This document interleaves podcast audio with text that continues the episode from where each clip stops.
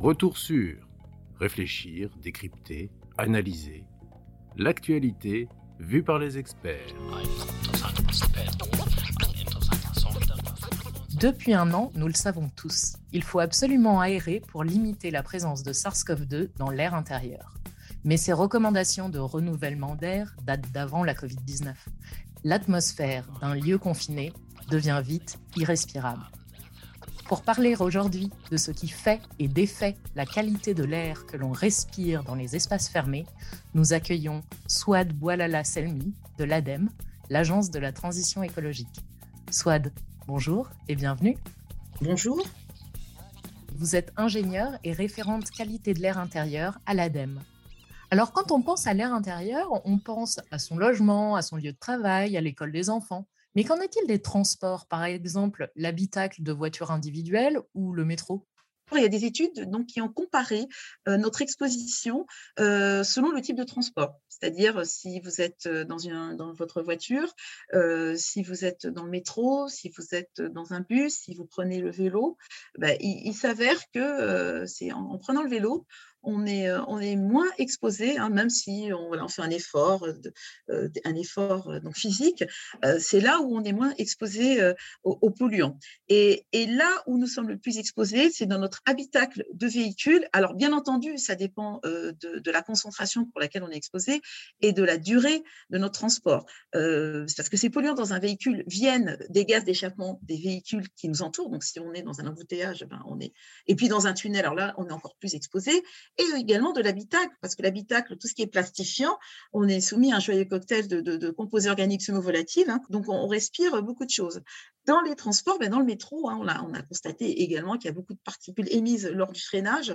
Euh, donc, euh, y a, ben, les solutions, c'est de remplacer petit à petit ces systèmes de freinage, mais on peut être exposé à de fortes pollutions de particules également. Alors, si on n'aère pas, qu'est-ce qu'on respire à l'intérieur d'un espace clos? Alors l'air à l'intérieur est souvent de plus mauvaise qualité que l'air extérieur. À l'intérieur de l'espace clos, on peut respirer différentes molécules. On a différentes molécules des gazeuses, telles que les composés organiques volatiles, ou les un peu plus lourdes, les composés organiques semi-volatiles. On respire également beaucoup de particules. Pire, on peut respirer aussi des moisissures si notre air intérieur euh, est très humide. Alors, comment bien aérer Pour cela, il est essentiel de renouveler suffisamment l'air chez vous en aérant quotidiennement, 10 minutes le matin et 10 minutes le soir, mais aussi en, installant et en maintenant une ventilation performante. Pour cela, il existe différentes techniques de ventilation. Euh, il y a des ventilations mécaniques euh, contrôlées qui ont commencé à être installées depuis les années 70 dans les logements neufs euh, mieux isolés. il y a des travaux de recherche en cours pour mieux gérer la, ventilation et la coupler à des systèmes de, filtration. Ce seraient donc des systèmes qui permettraient à la fois de ventiler, mais aussi de filtrer les particules qui peuvent notamment en ce moment supporter le SARS-CoV-2. Alors, Swad, on dit souvent qu'il ne faut pas mettre de plantes dans les chambres parce qu'elles dégagent du CO2 pendant la nuit. Rapport à la Covid, on a aussi parlé d'utiliser la concentration en CO2 dans une pièce comme un indicateur de la qualité de l'air que nous respirons moins il y a de CO2, mieux ce serait. Alors, le CO2 est un bon indicateur de renouvellement de l'air. Les effets sur la santé, quand on les mesure chez nous, dans les écoles, euh, elles sont plus ou moins élevées, euh, mais elles n'ont pas un impact sanitaire fort. Par contre, si on est exposé à des valeurs extrêmement élevées, euh, de l'ordre de 5000 ppm, voire 10 000 ppm, là, on, a, on peut avoir des effets sanitaires. Retour sur réfléchir, décrypter, analyser l'actualité vue par les experts. Une concentration faible en CO2, ce serait combien? Vous avez parlé de Alors, 000 ou 10 000 Ça, c'est dans des atmosphères professionnelles polluées, euh, dans les, dans les ateliers, dans, dans, certains endroits. Donc, il y a une valeur euh, réglementaire dans les milieux de travail. Au niveau de, du citoyen, de l'occupant, il y a une recommandation de l'OMS, l'Organisation mondiale de la santé, qui, euh, propose, enfin, qui édicte 1000 ppm de valeur limite en intérieur. En France, on tolère plus ou moins jusqu'à 1300 ppm. Donc, on, mesure le CO2 avec des indicateurs, hein, on en parle de plus en plus en ce moment, euh, des indicateurs de CO2 qui sont de, bons, capteurs, qui, fonctionnent très bien, qui mesurent à la fois d'autres températures d'ambiance, telles que la température, l'humidité, Et, donc, il y a des capteurs donc, qui, sont, qui sont vendus avec des différences de couleurs. Si vous changez, par exemple, à 1300 ppm, vous êtes dans le orange et à 1700, vous êtes dans le rouge. Et ça indique d'ouvrir sa fenêtre pour, euh, pour faire baisser ce, CO2 et donc, implicitement, améliorer le renouvellement de l'air. Donc, le CO2 peut être un indicateur euh, de confinement et une alerte pour nous dire de renouveler l'air. Alors, s'il n'est pas en soi une molécule nocive pour la santé, D'autres composés chimiques sont présents dans l'air intérieur. On pense bien sûr aux vapeurs d'eau de javel ou à la fumée de cigarette. Ce sont différentes pratiques et différents modes de vie qui influent sur la qualité de l'air que nous respirons à l'intérieur. Nous sommes exposés à différents polluants euh, quand on est chez soi, donc chez soi ou dans les, bureaux, dans les écoles.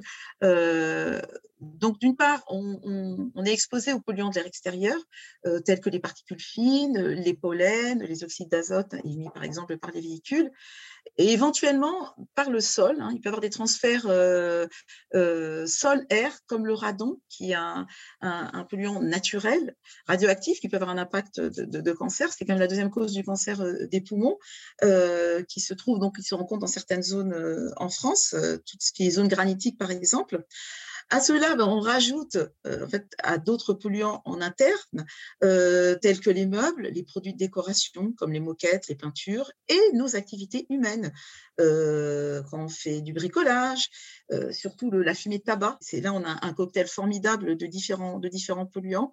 Puis quand on utilise des bougies, de l'encens ou des désodorisants, donc on est fortement soumis à, à, différents composés, tels que les composés organiques volatiles, les composés organiques semi-volatiles, qui sont certains perturbateurs endocriniens que l'on rencontre euh, dans tout ce qui est euh, plastique, euh, plastique souple. Alors, il y a des réglementations, hein, je rassure quand même. Il y a des réglementations qui sont mises en place pour tout ce qui est produits de décoration, comme les peintures, les parquets, etc. mais néanmoins, quand on multiplie les différentes sources, eh bien, on les ajoute l'une avec l'autre. On, peut être soumis, si on ne prend pas nos précautions, à un cocktail de différents polluants et sans euh, bien sûr exclure les particules qu'on a énoncées tout à l'heure, les particules qui viennent de l'air extérieur ou quand on fait du bricolage ou quand on utilise euh, voilà, de, l'encens, les bougies, on, voilà, on peut être soumis à, ces particules. Donc la pollution de l'air intérieur, elle peut en fait venir de l'extérieur. Il est très important d'aérer euh, 10 minutes le matin, 10 minutes le soir. Vous nous avez dit, mais peut-être il faut choisir un moment où il y a moins de trafic ou euh, peu de fumée aux environs. Tout à fait. On, évite quand il y a des, pics de pollution. Il faut privilégier ou très tôt ou le soir en, prenant en compte justement euh, des sources euh, potentielles euh, en extérieur, du pollen aussi. Hein. nous sommes dans une période de pollen qui peut aussi qui peut arriver. Et puis dans l'après-midi quand il fait chaud, de l'ozone. Donc c'est vrai que c'est pas évident. Donc on on va privilégier le matin tôt et tard le soir. Sommes-nous tous aussi sensibles à ces différents types de molécules, particules et moisissures? Et non, nous ne sommes pas tous égaux. Euh, ben, il y a des personnes qui sont dites sensibles, telles que les, enfants, hein, les, enfants en bas âge, ou les personnes âgées, ou les personnes euh, asthmatiques ou euh, en déficience immunitaire. Donc ces personnes-là sont beaucoup plus sensibles à, à une mauvaise qualité de l'air intérieur.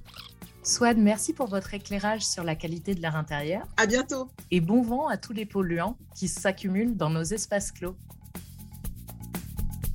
Retrouvez tous nos podcasts sur theconversation.fr. N'hésitez pas à les commenter et à les partager. Merci de votre écoute.